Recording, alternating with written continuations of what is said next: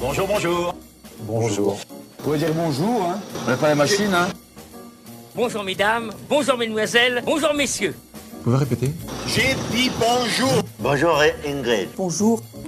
Salut la compagnie, ravi de vous retrouver pour ce nouveau numéro. L'actualité de la semaine a été marquée par l'histoire de ces dîners clandestins chez Monsieur Chalençon, le célèbre collectionneur. Et plusieurs rumeurs auraient même circulé à propos d'un ministre qui aurait été présent à un de ces dîners. Cette information a notamment été relayée sur Touche pas à mon poste. Alors moi de mon côté, j'ai réussi à contacter un des maîtres d'hôtel présents lors de ces dîners. Bon, je vous cache pas qu'il n'était pas ravi de me parler, mais voilà ce qu'il a bien voulu me dire avant de me raccrocher au nez. Je vais juste vous dire une chose, monsieur. Euh, il n'y avait pas de ministre à cette soirée. Il y avait d'autres maîtres d'hôtel qui ont témoigné de la présence d'un ministre, donc du coup, ils, mentaient, Non, ces mecs-là. Alors, je sais pas, vous avez dû la voir comme moi, l'émission de Ouais. Hanouna. Le monsieur qui a parlé, c'est pas, il n'était pas du tout à la soirée, c'est un faux serveur. Selon lui, donc, la personne qui a témoigné de la présence d'un ministre sur Touche pas mon poste serait un imposteur. On ne sait définitivement plus qui croire. Chou blanc donc. Bon, vous vous en souvenez peut-être, mais dans un numéro précédent, je vous avais parlé de la possible création d'un syndicat dans un entrepôt Amazon en Alabama.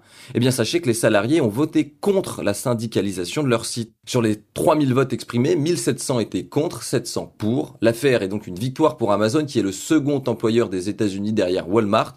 Et plus globalement, ce sont aussi les 950 000 employés de l'entreprise qui resteront sans syndicat.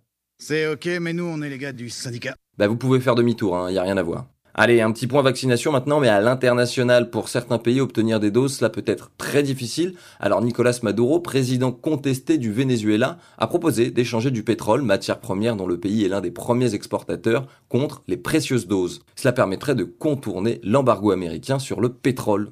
Non, ça, ça c'est bien ça. Non, ça c'est utile ça. Pour le moment, 2 millions de doses ont été commandées auprès de l'Organisation mondiale de la santé, mais comme le Venezuela a contracté des dettes auprès de l'OMS, l'envoi est pour le moment suspendu, et tout ça dans un pays qui, rappelons-le, a connu une hausse des prix de 4000% en un an. Le Venezuela n'a pour le moment reçu que des doses de Sputnik V de la part de la Russie, ainsi que des vaccins chinois et cubains. Voilà, bonjour, c'est terminé. Merci de m'avoir écouté. Vous êtes chaque semaine un peu plus nombreux à le faire. N'hésitez pas à partager, à vous abonner si l'épisode vous a plu. Et pour moi, il est tout simplement le temps de vous dire... Adios, tête de nœud.